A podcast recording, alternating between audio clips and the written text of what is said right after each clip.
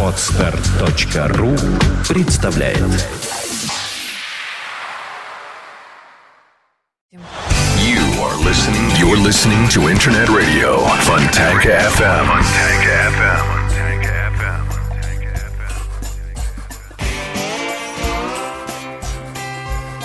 Добрый день, вы слушаете радио Фонтан КФМ в студии Александра Ромашова. И мы с удовольствием возобновляем на нашей волне программу «Меломания», которая не выходила у нас почти два месяца. И в связи с этим у нас в студии появляется Валерий Остапенко, петербургский музыкант, рок-музыкант, гитарист, блюзмен и музыкальный эксперт. Валера, добрый день. Здравствуйте. И не знаю, я вот, конечно, первый вопрос, который мне хочется тебе задать, где же тебя носило эти два месяца, что у нас не выходила программа, но я не буду тебя об этом спрашивать. Но если хочешь, можешь рассказать. Да как где? Я был здесь, играл концерты, занимался с учениками, отходил от Нового года, что я делал. Вот. Э, Дело в том, что меломания наша, она сейчас э, будет говорить не столько о тех, кто только слушает, больше, наверное, о тех, кто играет. Потому что самые главные меломаны, я по себе говорю, это музыканты. Музыкант – это человек, который все время в музыке. Он или в своей музыке, или в чужой, неважно. Но он не может без музыки. Это музыка такой наркотик, который отравляет, по-хорошему отравляет. И, ну, Саня, не знаю, я все время что-то отстукиваю, все время какие-то рифы приходят. Если я слышу, даже, даже на уровне наушников где-то у кого-то что-то колбасит, я сразу различаю, что там, какой метр, какой, где слабая доля, где чего там. То есть я начинаю сразу анализировать, синтезировать. И музыканты, мы о них уже с тобой делали серию передач. Сейчас мы будем углубляться в их всякие всякое музыкальное оборудование. Это очень интересно, и мы дожили наконец до того времени, что в нашем любимом городе можно без проблем купить, особенно для начинающих, для молодежи, это очень важно, где купить хорошую гитару, где купить примочку, комбик, где купить ремень гитарный, где, где все это вообще происходит. Я с удовольствием констатирую, что у нас есть хорошие магазины, и крупнейший, конечно, этот Мусторг, интересы которого я представляю, буду говорить о нем. Это самый большой магазин, даже сеть магазинов, их два. Один на Марата 53, один на Самсоневском на Большом Самсоневском 45. Я, это мои друзья. И я с удовольствием просто представляю их широкой публике и обращаюсь к молодежи. Ребята, такого выбора гитар, как Мусторге, вы не увидите нигде в нашем городе. Да и в Москве они самые крупные. Я побывала на Марата в магазине Мусторг, и, если честно, на меня действительно это произвело впечатление, потому что э, как-то в один налево пойдешь, там чего только нету. Я даже не представляла, что такое бывает в плане микрофонов, э, пультов диджейских и так далее. А направо пойдешь, там царство гитары, музыкальных инструментов. Ты правильно сказала царство. Дело в том, что э, выбор, должен быть выбор. Когда ты приходишь что-то покупать, глаза должны разбегаться и нацелено. Но еще важно, конечно, знать, зачем ты пришел, и важно, кто с тобой будет работать. Грамотные продавцы, которые сами в большинстве своем музыканты, это очень важно, когда с вами разговаривает человек, который занимается этим делом. То есть он не просто говорит заученный урок, как попка-попугай, как в основном в магазинах, а специализированный музыкальный магазин, там обязаны работать люди, которые могут вам ответить на ваши вопросы. Вот сегодня я хотел бы поговорить вообще о гитарах Fender. Это легенда, это целая эпоха, это одни, одни из самых, наверное, успешных продаваемых брендов на гитарном небосклоне. Это... Давай, я думаю, наверное, сначала послушаем кого-нибудь. Ну, я думаю, что не кого-нибудь, а, наверное, Джимми Хендрикса собственной да, давай персоной. Начнем с... И потом ты расскажешь о его взаимоотношениях с Фендером. Хорошо? Отлично. Программа «Меломания».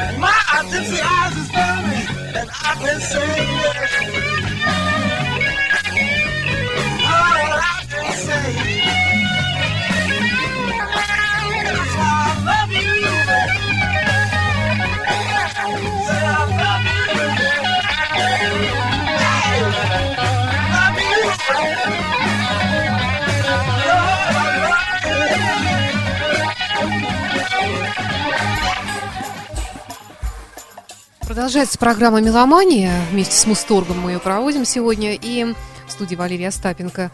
Э, Итак, Джимми Хендрикс. И Э, Фендер. Существует у любого какого-то явления, которое становится значимым, модным, таким большим, существует предыстория. Так вот, м, существует такое поверье, что гитары, я ему верю, я могу это доказать, человек, который не слушает музыку, сам не играет, он не может создать гитару. То же самое, что вот я вот не езжу на, на машинах, и что я создам? Я все равно буду, ну, я создам какого-то монстра там пятиколесного. Ну, это все. Поэтому вот эта вот дурацкая легенда о том, что Лео Фендер не умел играть на гитаре, А есть такая легенда? да, все говорят, вот он не знает, чтобы сделать хорошую гитару, не обязательно быть гитаристом. Нет, ребята. Чтобы... Это то же самое, что... Чтобы быть фигуристом, не обязательно быть танцором. Да ты обязан быть танцором, чтобы быть хорошим фигуристом. Конечно. Это мы про Плющенко с тобой сейчас поговорили, я сразу... Да. Дело в том, что нюансы профессии может освоить только человек, который варится в этом. Лео Фендер, который в конце 40-х годов основал фирму Fender, собственно. Вообще, блюзманы до него играли на акустических инструментах. В общем-то, эпоха электрических инструментов уже началась, но э, не было еще вот этих вот новаторских решений, которые предлагал Лео Фендер.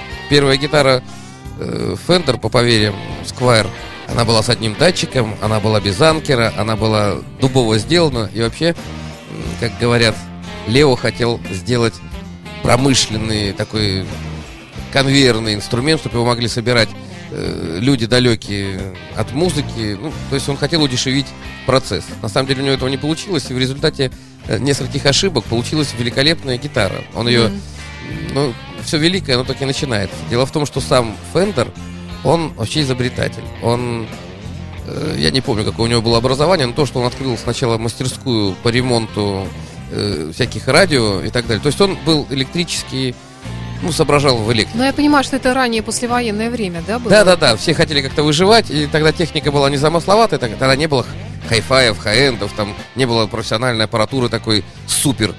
А, и вот в, конце 40-х начиналась поступ как раз от сегодняшних монстров. Вот Fender, как самая продаваемая позиция в мире. Э, Есть еще Gibson, это мы, я думаю, на следующей, в следующей передаче мы поговорим. Это два таких бренда, которые, э, в общем-то, задают моду до сих пор. Все остальные гитары в той или иной э, степени копируют Fender или Gibson. Так вот, что касается левого Фендера, э, этот человек э, попробовал удешевить процесс гитарный, и поскольку он электрик сам, электро, как сказать, э, изобретатель, он, естественно, придумал пассивную электрическую схему, звукосниматель, который будет снимать Что такое электрогитара? Электрогитара, она не требует акустической деки. То есть раньше, почему гитары э, были на втором плане? Они не могли выделяться в оркестре, потому что они тихо звучали. Как бы ты ни лупил по акустической гитаре, все равно э, тромбон, труба, саксофон, они все равно будут громче звучать. И только с изобретением электрических всяких э, приблуд, так называемых, а Лео Фендер, он и усилители придумал, он придумал всякие там каска... Ну, это отдельная история, как заставить гитару звучать громче. Поэтому он хотел просто... Первые гитары, они ну, были, как бы сказать, продиктованы желанием сделать их максимально дешевыми. Потому что Лео Фендер делал и для ученичества гитары, там вообще из опил- ну не из опилок, а из самых дурацких бревен.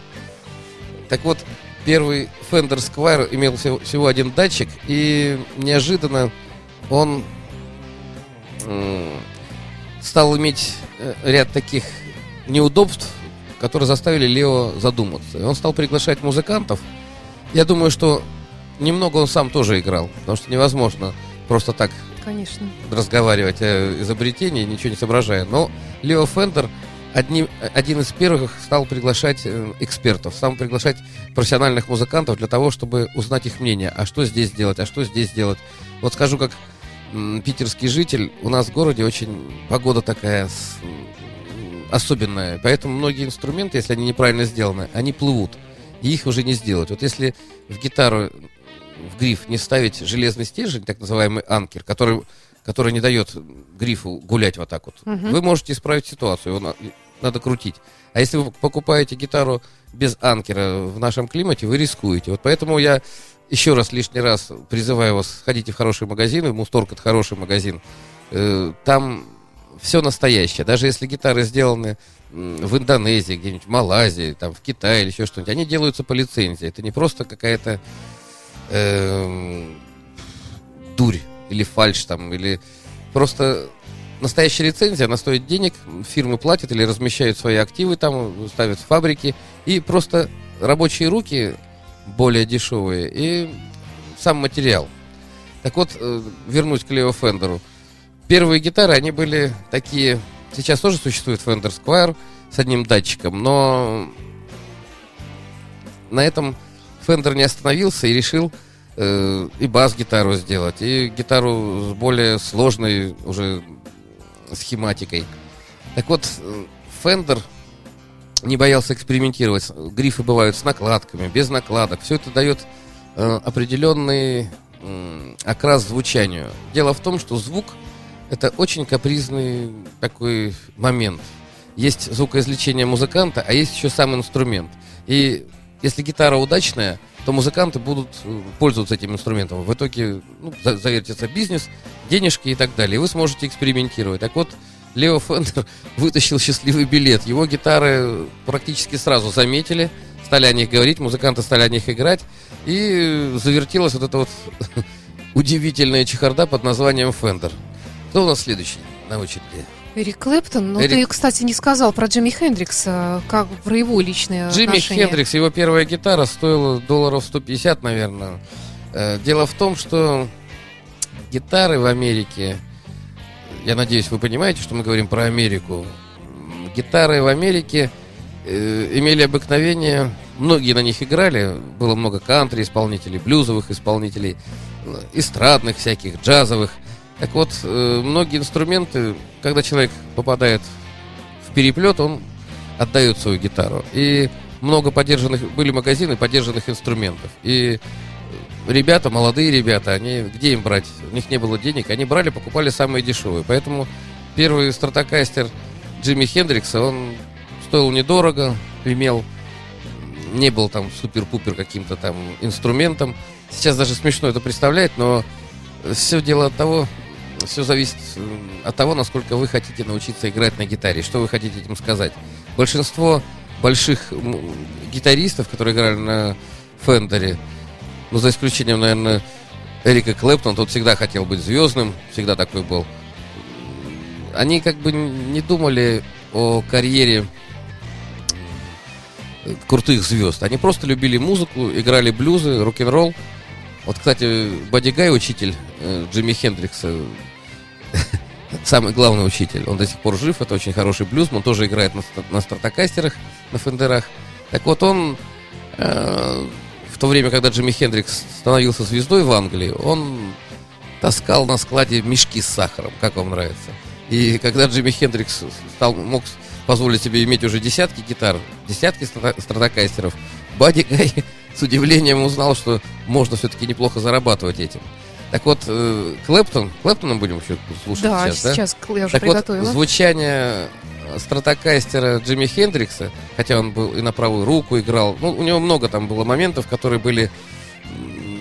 В Англии уже сформировался такой элитный слой гитаристов, Эрик Клэптон, Джефф Бек, Джимми Пейдж, то есть это люди, которые впоследствии стали очень крутыми, играли в крутых коллективах. Они, когда слушали Джимми Хендрикса, у них слезы стояли на глазах. Они видели Бога просто перед собой. И интерес к Фендеру Стратокастеру, а Джимми не только на нем играл, он его и поджигал, там, и лупил. им. Ну, то есть он делал шоу. Джимми Хендрикс это тот, кто придумал рок-музыку, ребята. Он блюз из маленьких пабов вытащил на большую сцену со своими стратокастерами. Он просто поднимал тысячные, десятки тысяч человек. И ну, глупо играть на стратокастере и в современном мире на Фендере и не слышать Джимми Хендрикса, допустим, или Эрика Клэптона. Ну, Так, давай тогда к Эрику Клэптону. давай послушаем. Самая, пожалуй, наверное, известная его мелодия.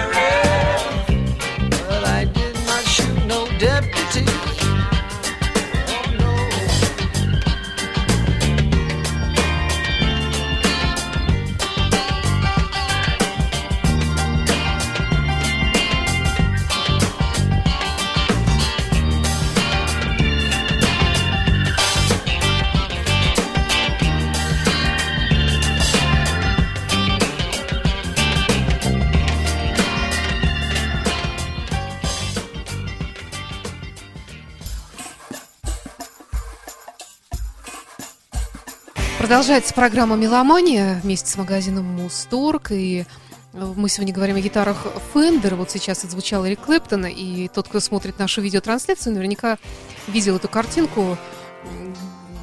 Эрик Клэптон с гитарой Fender, с такой красивой, характерной черно-белой гитарой. Вот этот гриф. Я думаю, у него несколько сотен фендеров. Э, Ну, можно тебе вот пару таких дилетантских вопросов задам? Нужно? Нужно, Саня. Я теперь уже примерно научилась отличать чисто внешне, во всяком случае, гитару Fender от э, Les Paul, то есть Stratocaster от Les Paul, э, по грифу, там, по форме гитары и так далее. То есть понятно. Ну, хотя, конечно, есть разные дру- другие гитары. Когда я их вижу, я э, на всякий случай говорю, что это Ибанес, потому что я не знаю, если честно, что это может быть. Саня, Ну, Ибанес так это японцы, ты не путай американцев. Не- с Неважно, японцами. да. То же самое, что Мерседес шикарно.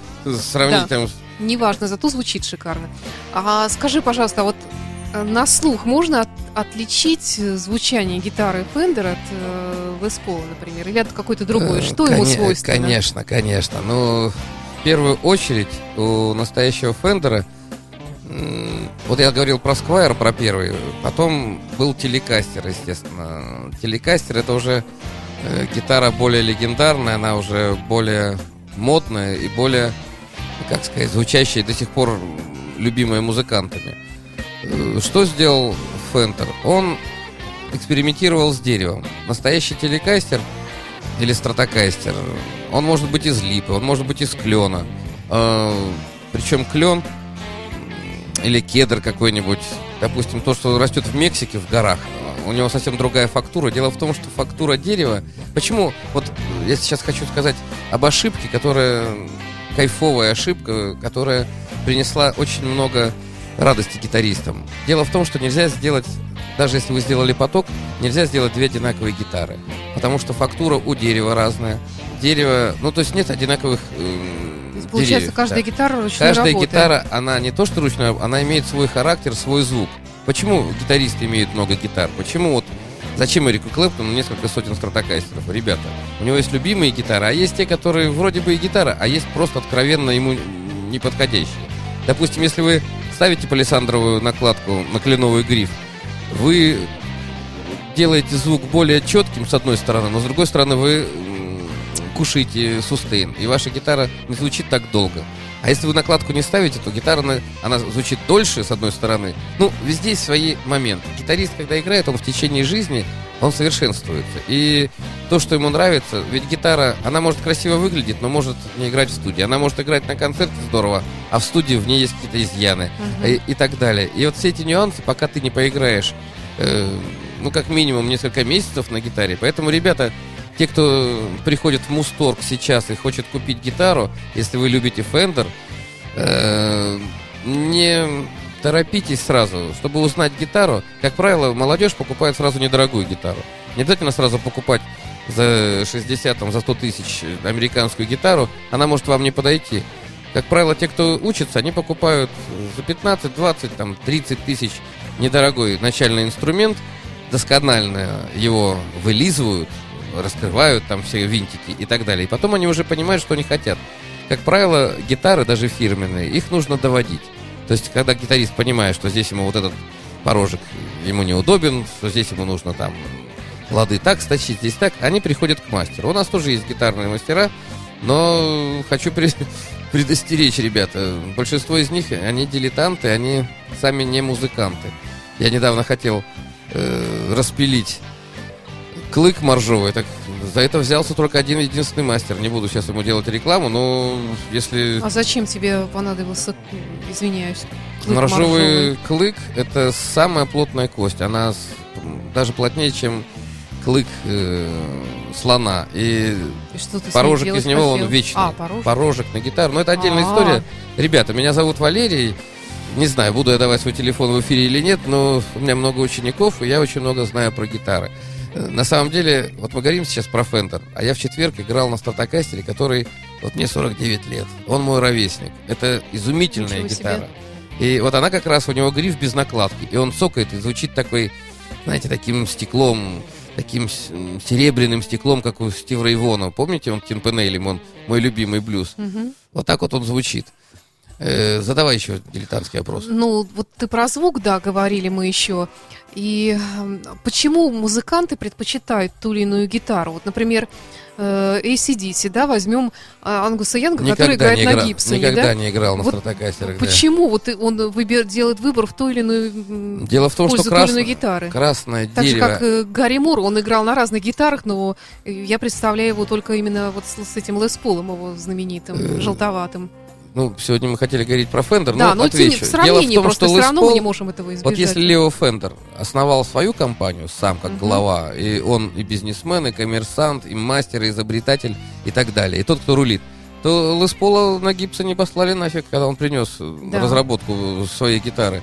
А там фишка, там более сильные датчики и красное дерево. Красное дерево это совсем, Саня, другая история. Никакая липа не будет держать звук так, как красное дерево. Но этот звук, он более тяжелый, им надо уметь управлять. Естественно, первые металлист, металлические такие группы, ACDC можно и Black Sabbath назвать первыми ме- металлистами такими, Да. естественно, им нужен был тяжелый саунд. На Фендере тоже можно это сделать. Есть спорные Фендеры, их очень много модификаций, когда ставят хамбакеры, два- не синглы, синглы это одиночные датчики, а есть двойные датчики, которые, ну, у них есть свои особенности, тоже свои достоинства, свои недостатки. Так вот, тяжелое звучание гитар, оно в первую очередь э, от э, самих гитар, от фактуры дерева, от электроники, от машинок, от железа. На самом деле все влияет на звук. Это особенно видно в студии, когда вот многие музыканты, очень многие получают э, первые хорошие знания о инструментах, когда они приходят на студию, когда оказывается, что их инструменты не строят, что их инструменты имеют очень много вредных э, обертонов, гармоников, которые не предусмотрены в музыке, которые мешают. А музыканты, сегодня многие музыканты играют на всякие, ну, используют цифровые всякие процессоры. И это настолько э, звук, э, как сказать, меняет, э, трансформирует. Если у вас гитара, которая элементарно не согласована между собой э, всякими компонентами, это вы, вы даете грязь. А Плюс, если вы еще играть не умеете, вернее, играете не ритмично, не знаете блюза, кошмар, тогда мы получаем ту картину, которую имеем сейчас. Ну что, тогда переходим к Джеффу Беку, замечательному гитаристу, мастеру. Джефф Бек, Он тут в э, компании с Родом Стюартом у нас сейчас. Кстати, был. скажу, что э, в Мусторге на Марата 53 есть модель Джефф Бек стоимостью 129 990 тысяч рублей. 130 тысяч рублей. Почему она такая дорогая? Потому что Джефф Бек, ребята, это не просто гитарист, это не просто человек-легенда, это огромный мешок с идеями. Он экспериментатор очень серьезный. То есть этот человек никогда не боялся экспериментировать. Его многие за это и не любят, но я его люблю именно за это. Он никогда не боялся и с электроинструментами, и он и один записывал пл- пластинки, как и Сатриани. Э, Очень многие гитаристы на Западе, когда ищут свой звук, они экспериментируют, они новаторы. Вот Джефф Бек — это новатор, и его гитара названа его именем. Когда такие люди приходят в мастерскую или на производство и говорят, мы хотим то-то, то-то, то-то, с ними заключают контракт, называют, есть гитара Эрик Клэптон, есть, ну, грубо говоря, все известные гитаристы имеют свои модели. Ингви Мальстом есть, Ричи Блэкмор Мгм. и так далее. И как, и, как правило, эти инструменты чем-то отличаются. Что делают рядовые молодые музыканты, которые еще не стали известными? Они просто играют на разных инструментах, и это э, дает ему тот неоценимый опыт. Ну, ребята, я вам серьезно говорю, не читайте вот этих дурацких форумов, где пишут люди, ну, плохо владеющие и инструментом, и головой. Лучше приходите лишний раз в Мусторг, поиграйте, пощупайте и поговорите с теми, кто и владелец вот, стратокастера. Вот я владелец стратокастера, но есть вещи, которые я могу сказать только музыкантам. Я думаю, они не очень будут интересны Мгм. слушателям. Вот на моем стратокастере я очень люблю играть пальцем. Мгм. Вот пых вот этого большого пальца моего, он, ну не знаю. Есть еще один любитель стратокастеров, это как же его зовут? Dire Straits, наш любимый Нопфлер. Он играет вот этой манерой, да, вот этими тремя пальцами. И Да-да-да. его вот этот плевок знаменитый. Я очень долго не мог понять, как он получается. А это может только стратокастер. Это, Мгм, Интересно. ну, это отдельная история, да. Ну давай к Джеффу Беку все. Давай к Джеффу Беку.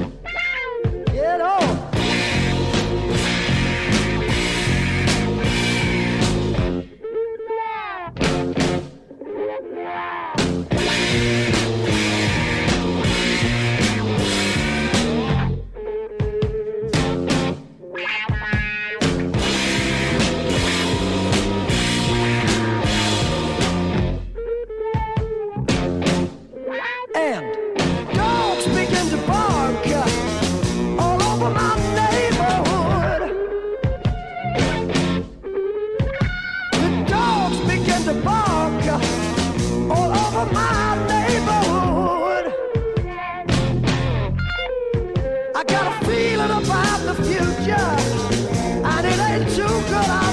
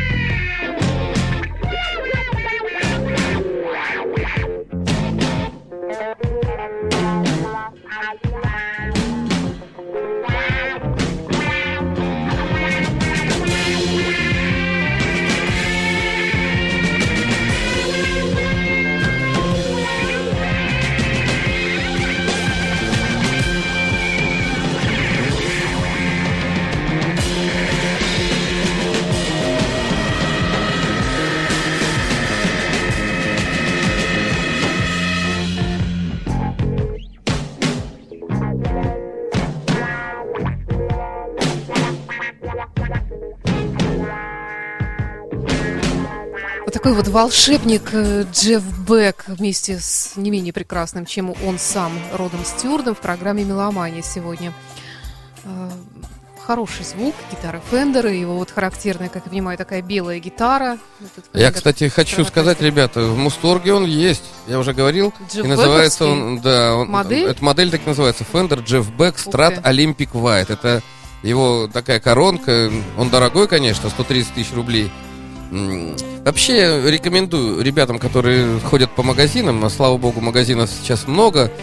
э, Просто в Мусторге их гитар очень много, их сотни там. А это, поверьте, впечатляет. Если вы хотите приобщиться к миру рок-н-ролла, если вы хотите приобщиться к миру хорошей музыки гитарной, надо иметь возможность пощупать, потрогать, прицениться.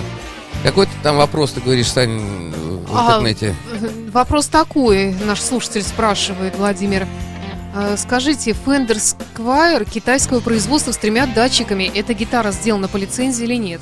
Ребята, вообще Я не понимаю, о чем идет речь, я просто это с одним вопрос. датчиком гитара. Американцы, китайцы, конечно, могут все что угодно сделать. Если вы хотите лиценз- лицензионные гитары покупать, приходите в Мусторг. Я вас еще раз я не видел, по крайней мере, там ни одной левой гитары. А у них очень... Ну, они крупнейшие дистрибьюторы. А наш питерский Мусторг, они дилеры. И поэтому... Понимаете, китайский... Что значит китайский инструмент? У китайцев другой менталитет. Для них что-то скопировать – это подвиг, а не плагиат. И, как правило, они любят копировать, э, ну, как сказать, э, улучшать э, версию. Если они в Squire сунули три датчика, ну что, вот китайский Squire. На самом деле, слушайте, почему они дешевые, эти гитары? Да потому что там, естественно, дерево не такое, там сэкономлено на всех э, металлических частях и все. Ну, когда вы покупаете недорогую гитару, ребята, от нее нельзя требовать. Вы же когда покупаете китайский там автомобиль какой-то, вы же его не сравниваете э, с Мерседесом, в конце концов. Здесь та же самая ерунда. Для занятий, для начальных, ну, даже китайский инструмент он должен строить, вот там должна строить мензура, а он должен элементарно не фонить, не заводиться и так далее. Это все вы можете в магазине по- потребовать, проверить. Вот. А вообще эти, вопросы надо задавать э, непосредственно продавцам. Валера, еще про бас-гитары, ведь Fender есть еще и бас-гитары. Э, Первую бас-гитару Precision, бас Precision, это в 51 году, по-моему, если мне не изменяет память. Э, Что такое бас-гитара? Первая бас-гитара электрическая, это действительно придумал Лео Фендер, Precision, как я уже сказал, и она, электрифицированный бас этот, он был сделан не только для джазовых э, басистов, которые играли на контрабасах, но и для гитаристов. Там была сделана э, разметка, как на гитарах, чтобы гитаристы могли... Вот я как я когда записываю, я всегда сам записываю бас-гитару, потому что есть вещи, которые я могу доверить другому музыканту, я имею в виду свою музыку, а есть вещи, которые, мне кажется, я сыграю лучше. И один из мастеров игры, кстати, на Фендере Стратокастере, наш любимый... Да что ж такое у меня сегодня? Пинк Флойд, Гилмор, Гилмор, Дэвид Гилмор, он, кстати, частенько бас-гитару прописывал сам в Pink Floyd, чтобы вы знали, а никак не Уотерс. Именно потому, что у, гита- у настоящего гитариста мозг э, заточен не так, как у пианиста, не так, как у бас-гитариста. Это отдельная история. Я когда буду проводить мастер-классы, следите за нашей рекламой, я буду делать это в Мусторге и у нас в эфире, я буду об этом говорить. Так вот, как э, первую бас-гитару Precision в 51 году, а джаз-бас знаменитый, это моя любимая гитара, которая есть у всех, по-моему, джазовых музыкантов, блюзовых, рок-музыкантов.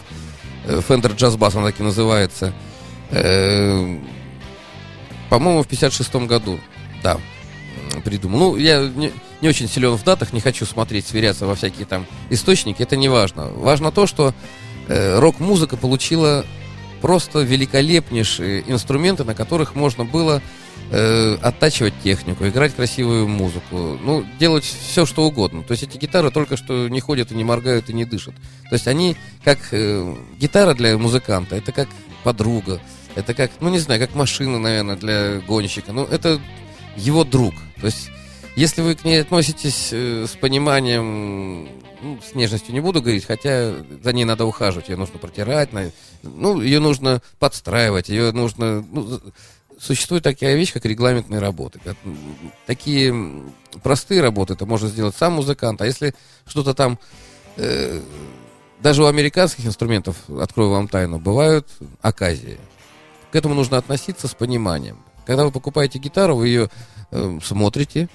Ну, Вот, допустим, пришли вы в Мусторг, вы выбираете себе гитару, вы ее послушали, посмотрели, а потом, когда вы ее принесли домой, поиграли недельки две, там оказывается какой-нибудь, может быть, маленький дефект. Какой может быть дефект? Допустим, какой-нибудь лад там не подточен, он царапает вам палец или еще что-нибудь.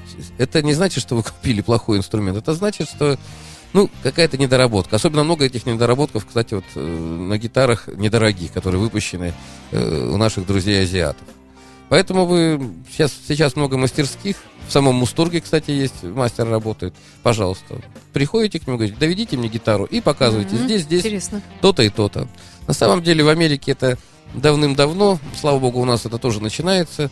И, ребята, я еще раз вас хочу по-дружески, по-рок-н-ролльному предостеречь. Если вы покупаете за 10 тысяч гитару, а за 12, не требуйте от нее, чтобы она была э, монстром, как американец. Тут все...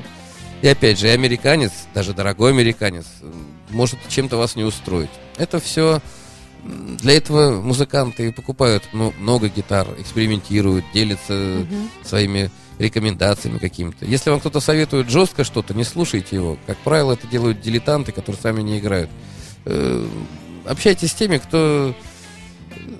Ну вот я, допустим, рекомендую общаться с теми, кто умеет играть блюз. Эти ребята, они самые... про- Это ты. Ну, я-то ладно, у нас есть хорошие музыканты и в городе, и вообще в стране. А вообще интернет пестрит блюзовыми музыкантами нормальными. И в Ютубе я видел. Ну, давай мы к тому музыканту, которого уже, к сожалению, нет в живых. Это Стиви Рэй Воган, великий. Стив Рэй Вон — это легенда, это номер один в белом блюзе. Это человек, из-за которого я стал лично блюзманом. Я когда услышал в 84 году его блюз Тин Панелли, я все, я заболел просто блюзом и до сих пор вот не отпускает. Так скрутило. Ну, давай тогда послушаем его блюз. Стиви Рэй Воган. Давай.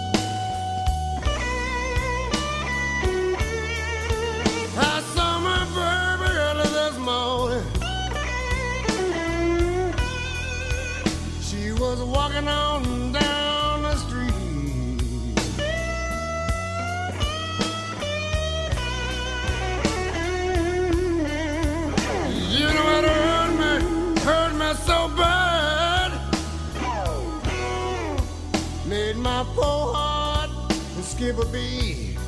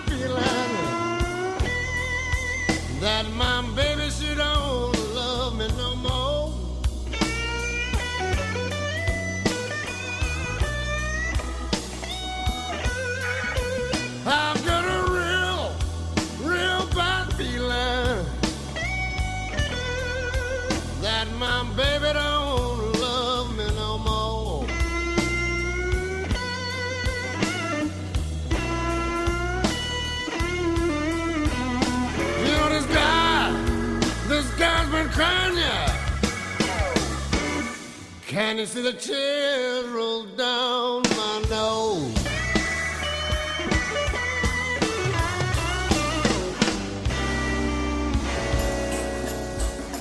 Продолжается, вернее, уже подходит к концу программы «Меломания». Сегодняшний выпуск, посвященный гитарам Fender, э, и в частности гитарам Fender, которые представлены в магазине Мусторг. Э, Вот у Стиви Рэй Вогана же тоже своя модель. С- э, Тот, Стив Рэй кто Воган, смотрит да. нашу видеотрансляцию, видит Если вы эту посмотрите гитару. внимательно на эту гитару, у нее рычаг, так называемый тремоло, это тоже разработка Лео Фендера, находится сверху, потому что он перевернул, как бы перевернул гитару Джимми Хендрикса для себя, и э, Да. вот эта ручка оказалась сверху. Но она прижилась, и эти модели так и выпускаются. вот Подожди, этим. ты хочешь сказать, что он вообще всю гитару перевернул? Или что? Да он нет, дело в том, что гитаристы, почему гитаристы великий народ, нормальные гитаристы, большинство гитаристов западных, они первые гитары, да и в процессе жизни они э, кон- конструировали сами. Это есть и у нас, вы можете сами попробовать, допустим, заменить гриф кленовый там на другой какой-нибудь, или с, накладкой, или без накладки. На самом деле достаточно увлекательно. Я хочу сказать даже, как гриф прикручен, где э, корпусу, как, э, как вы его клеите, как вы его... На самом деле это все влияет на звук. Какие у вас пристрастия, это ваше индивидуальное дело. Э, Дело в том, что тот же Лео Фендер, он же ведь делал, пытался делать даже учебные гитары из- самых дешевых пород. То есть он хотел сделать дешевые, вот как вот сейчас ту роль, которую выполняют сейчас китайские инструменты. Мгм. То есть недорогие, но они красивые, но они та- так или иначе уступают и в звуке, и в удобстве игры американским собратьям. И получились э, такие замечательные... Получился Мустанг. Это из двух гитар. М- Music Master и дуо э, Sonic. То есть это специально учебные гитары были. Если вы, у вас есть время, и вы недовольны своим инструментом, а у вас по каким-то причинам нет э, больше денег на покупку нового инструмента, экспериментируйте. Э, Дело в том, что любая...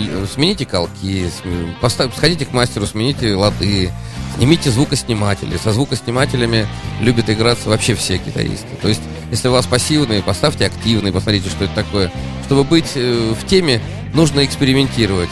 Если вы играете медиатором, попробуйте поиграть э, пальцами, попробуйте поиграть со слайдом. Все гитары, они настолько э, индивидуально, имеют свой собственный шарм, шик, что ли.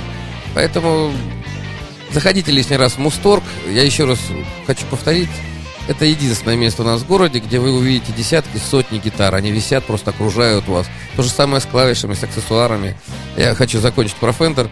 Fender делал не только гитары, он делал и аксессуары, и усилители, и примочки всякие разные гитарные. Если вы что-то хотите достать, а этого нет в магазине, если вы пришли, это можно заказать, пообщайтесь, посмотрите, зайдите на сайт Мусторга. Э, Это все есть в наличии, вам сразу ответят. И заканчивая про Фендер, скажу, что в моем любимом Мусторге на Марата 53 их э, около сотни фендеров всяких разных. Мы еще не говорили про акустические гитары, мы еще не говорили... Ну, на самом деле, Фендер, я думаю, мы будем в наших передачах возвращаться к этому бренду, потому что Конечно. э, столько, сколько Мне копировали кажется, это Фендер... целая бездна просто вообще Так нет, имен, которые, которые э, Все- музыкантов, которые Все гитары эту так гитару. или иначе повторяют Fender или Gibson. Вот эти две, два бренда давали э, пищу для всех, для многих мастеров и для самоделкиных и, та- и так далее. Про Gibson, я думаю, мы в следующей передаче расскажем. Лишний раз не поленитесь, зайдите в Мусторг.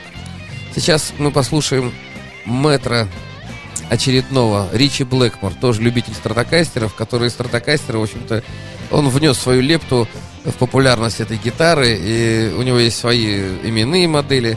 И Саша, ты Рэмбо хочешь поставить, да? Да, Или- конечно.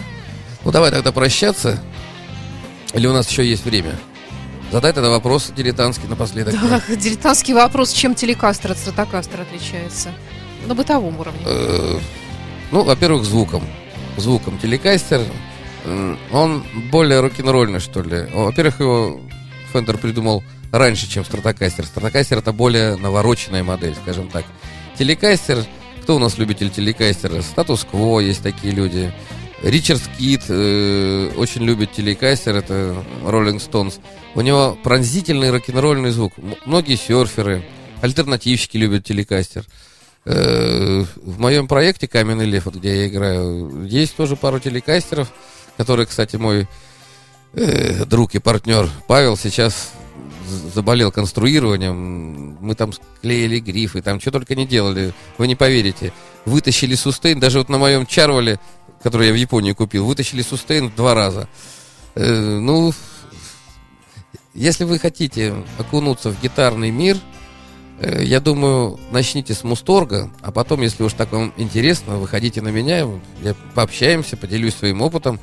Стратокастер, первый стратокастер у меня был мастеровой, я его купил в 86 году за 600 тысяч, ой, 600 тысяч, вру, 600 рублей. Это были огромные деньги, тогда зарплата была 150, а я его за 600 рублей выплачивал. Он был из красного дерева, кстати, и были самодельные датчики. Вот. Второй стратокастер я купил японский.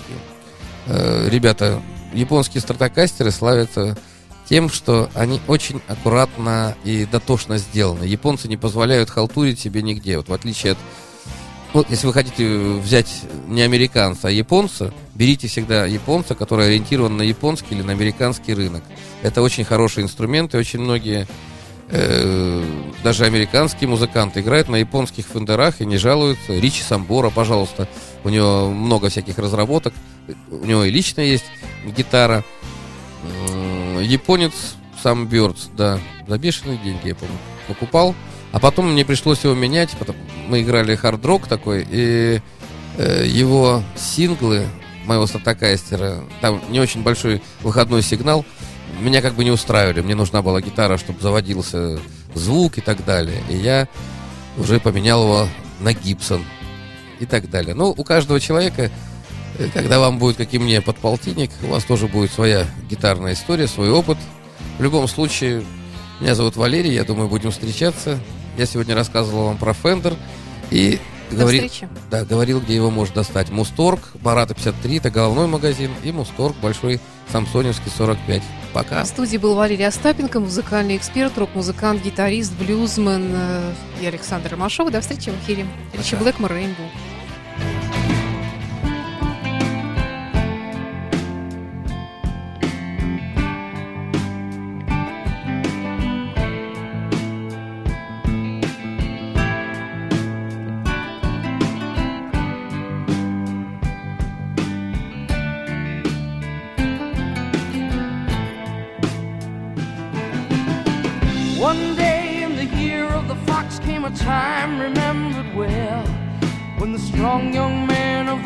Rising sun heard the tolling of the great black bell.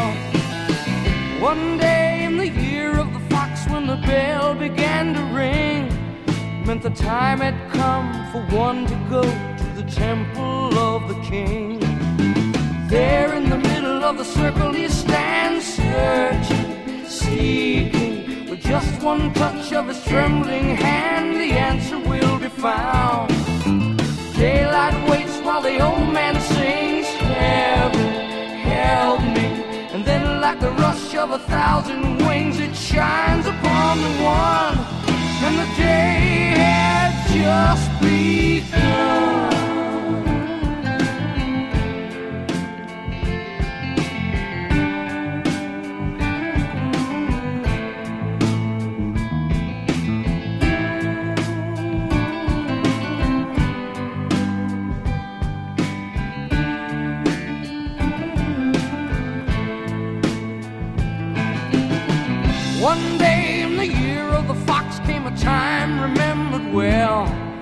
The strong young man of the rising sun heard the tolling of the great black bell.